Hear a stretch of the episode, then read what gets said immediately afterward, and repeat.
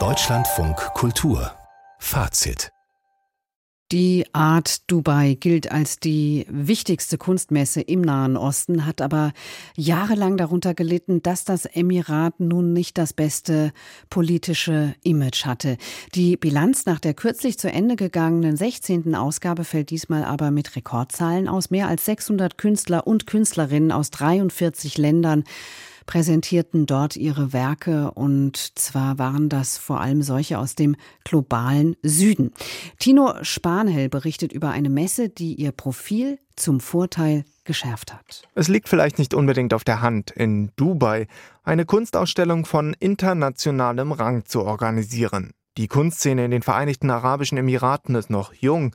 Ihre Wurzeln sind noch nicht so breit gefächert wie in Europa oder anderen Teilen der Welt.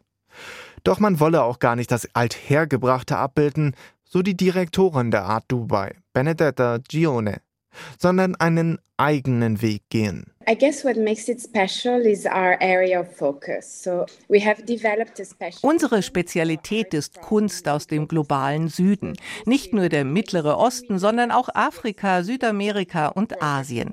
Wenn Besucher also hierher kommen, dann sehen sie Kunst aus Ländern und Kunstszenen, die sie vorher nicht wahrgenommen haben. Und so waren bei der Art Dubai in diesem Jahr unter anderem Werke von Künstlern und Künstlerinnen aus Ghana, dem Iran, den Philippinen, Indien oder Pakistan zu sehen, ein breites und ungewöhnliches Portfolio. Also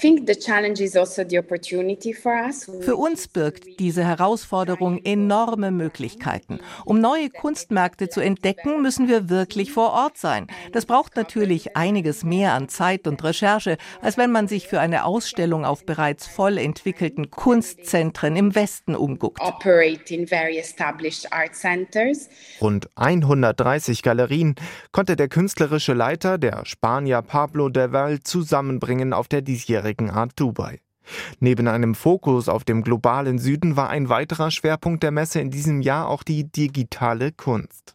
In einer speziell dafür vorgesehenen Abteilung präsentierten mehr als 20 Galerien sogenannte prozessgenerierte Kunst im Wandformat.